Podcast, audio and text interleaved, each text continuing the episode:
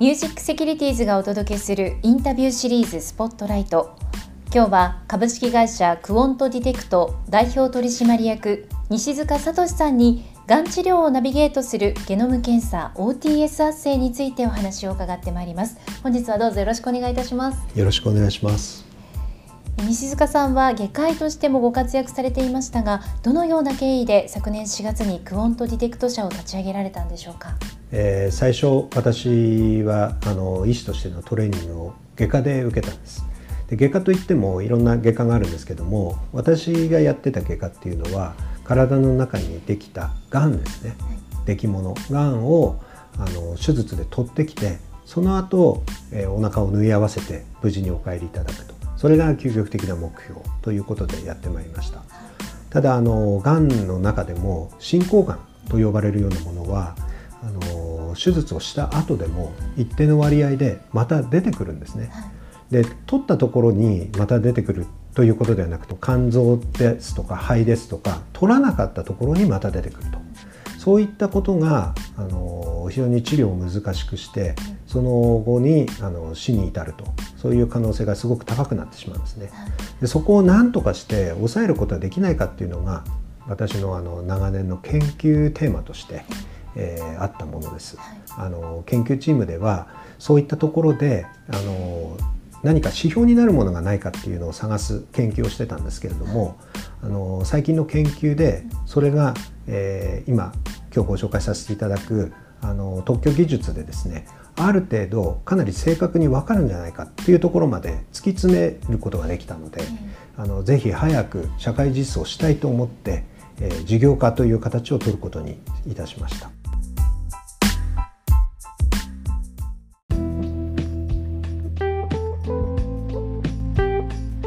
まずはでは基本的なことなんですけれども、がん治療の日本の現状というのをお教えいただけますか？はい。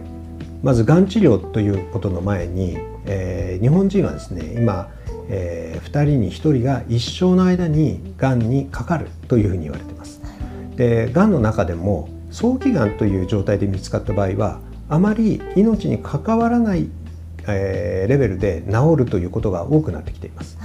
それに対して、えー、先ほども申し上げたように私どもが対象にしている進行がんこれは一定の人がやはり再発を、えー、きたすということとそれからあの亡くなっている人はほとんど進行がんから進んでいって亡くなるわけです。はい、でその、えー、数としてはですね1年間に日本国内で38万人、はい、1日に治すと1,000人以上の方が亡くなるようなそういった病気なんですね。で治療に関しては、えー、進行がんの場合は、えー、かなり、えー、10年前20年前と比べるとかなり良くなってきているとのは間違いないんですけれどもまだ一定のあの方が再発したりあるいは治療が終わってから安心できるかどうか治療が効いてるかどうか、えー、きちんと知りたいこういったことに関してはまだまだ情報が必要だと思います。がん患者さんの抱える根本的な悩みですとかまた CT スキャンや腫瘍マーカーの課題というのはいかがでしょうか？はい、あの治療の評価に関しては CT スキャンや腫,、えー、腫瘍マーカー血液検査ですね、はい、これらがあの重要なものなんですけれども、えー、あの課題としては、まあ、腫瘍マーカーだとあんまり小さいものはわからないと。で再発の起点になるのは1個の細胞ですので、はい、1個の細胞はとても CT スキャンでは見つけることができないんですね。はい。で腫瘍マーカーに関してはあの非常にお求めやすい価格になっているので、はい、あの自然にこう検査に入っていることが多いんですけれども、実際に腫瘍マーカーですごくよくわかるかというと一部のがんを除いて、えーまあ、その他のこともよく調べない調べて総合的に判断するっていうのが現状です。もっと早く再発がわからないかとか治療が効いてるかどうかを早い時期に判定できないかとかそれから治療が終わってしばらく時間が経ったんだけれども、えー、再発してるかどうかそれをきちんと数字を持って伝えられるかどうかこういったことをに、えー、克服すべき課題がまだあるかなと思っています。あの治療される側の悩みというのも何かございますか？えっ、ー、と医療従事者も非常にその判断に困るっていうところがやはりありますし、あとあの患者さんから本当に大丈夫ですかって言われた時に大丈夫な人が多いっていう言い方にどうしてもなってしまいます。ですので、えー、あなたの場合は今回はこうでしたっていう情報をできればあの数字を使って定量的にお伝えできればこう医療従事者側も判断としてすごくあのこう安心できるものが得られるんじゃないかなというふうに思います。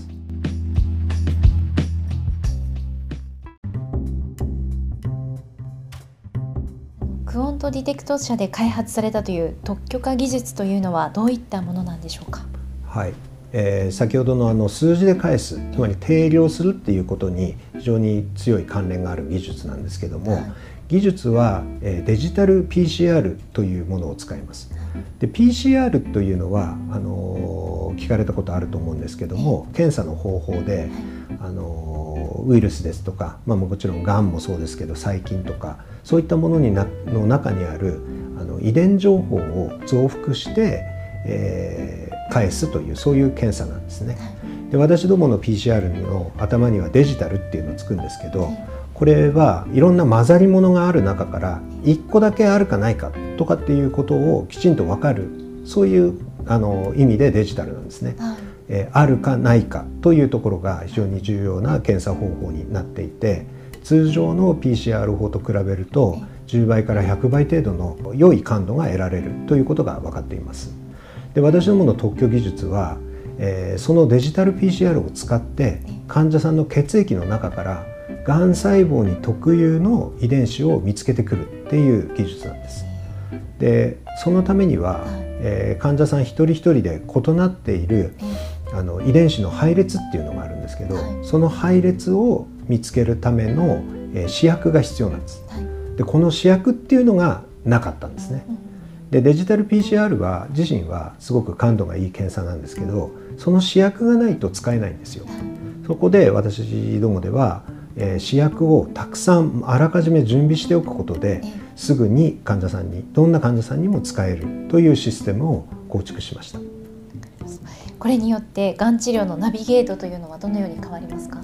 はい、ナビゲートは、えー、あのどっちに行っていいか分かんない時にこっちだよこっちだよっていうようなあの指標を出すそういうあのことだと思うんですけども治療の場合はどの薬を使えばいいのかとかどこでやめればいいのかとかあの聞いているので今あの使わなくてもいいんじゃないかとかそういう判断の時に、えー、数字として指標を提供して、えー、ナビゲートする方針を決めるそういうことに使えるんじゃないかなというふうに思います。今はこれはどこでいくらくらいで検査ができるんでしょうか？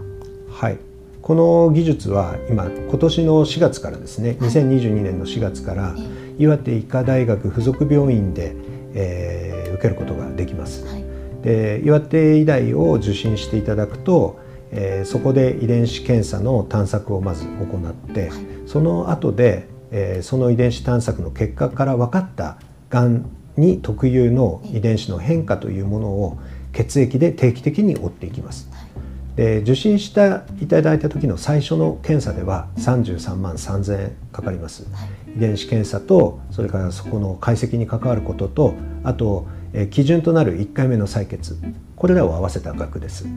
その後は病状ですとか、えー、タイミングによって、えーまあ、私どもでは3か月に1回ぐらいを推奨してるんですけども3か月に1回、えー、さあの血液検査を受けていただくんですがそれが、えー、1回3万円です。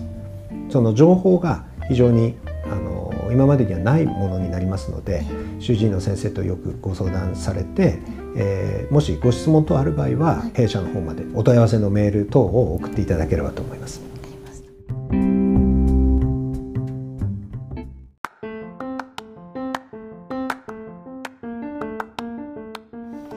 このような研究においての資金調達の現状というのはいかがですか？はい。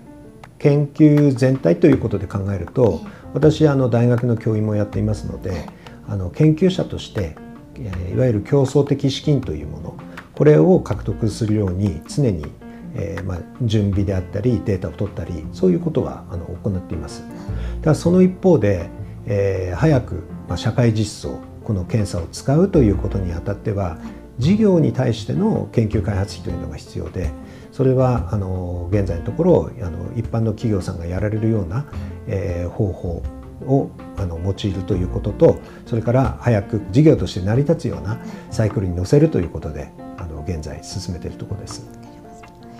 セキュリティで資金調達のファンドを募集中ですけれどもこれによりどんなことが実現できますか、はいえー、セキュリティさんの、あのこの投資型、えー、クラウドファンディング。これも私どもにとって非常に重要な資金調達の方法の一つでこの今回の、えー、ファンドに関しては食道がんの、えー、治療を、えー、私どもの、えー、その特許化技術で、えー、治療を継続するか継続しないかこの薬を使うか使わないか、えー、別の薬にするかとかそういったいろんな選択肢をですね検討する材料にするための、えー、研究を行いあの行っています。であのこのセキュリティさんのファンドはその食道がんの治療に関して集中的に使用したいというふうに考えています。はい、あのクオントディテクト社の今後の展望をお聞かせください。はい。えー、がんで亡くなる患者さんの数というのはあの全世界的な高齢化とともにですねあの少しずつ増えていくことが確実視されています。それと同時に治療も進歩していますのでこの治療が効いているか途中でえー、やめることはできないかあるいは治った患者さんが後で再発しているかどうか、えー、調べることはできないかこういった需要は広がってくると思うんですね。はい、でクオントディテクトではそういう患者さんにきちんと、えー、した情報をお伝えできるように授業を進めていきたいと思います。で特にあの日本のみならずあの先進工業国を中心にあのがんで亡くなる患者さんの数っていうのは増えていますので。えー、そういったところにも、まあ、国境を越えて展開していければと思ってます。最後に西塚さんの活動の原動力とは何でしょうか？はい、ありがとうございます。ちょっとこの質問で うろたえてしまうんですけれども、原動力はいっぱいあるんですけれども、あのやはり一番の原動力は、えー、研究者として私やってきたんですけども、えー、知りたいので研究してたんではなくて、どうやったら役に立つかということを考えてたんですね。でそれを今、え事業化という形にあの自分の研究成果を持ってきて一日も早いですね、え社会実装っていうような言い方をしますけども世の中の皆さんにあの便利なものとして使っていただけるようなそれができたらすごく嬉しいなというあの未来のこう想像しながらですねそれが、えー、原動力になってるかなというふうに思います。ありましたありがとうございました。本日は株式会社クオントディテクト代表取締役西塚聡さんにお話を伺いました本日はありがとうございましたありがとうございました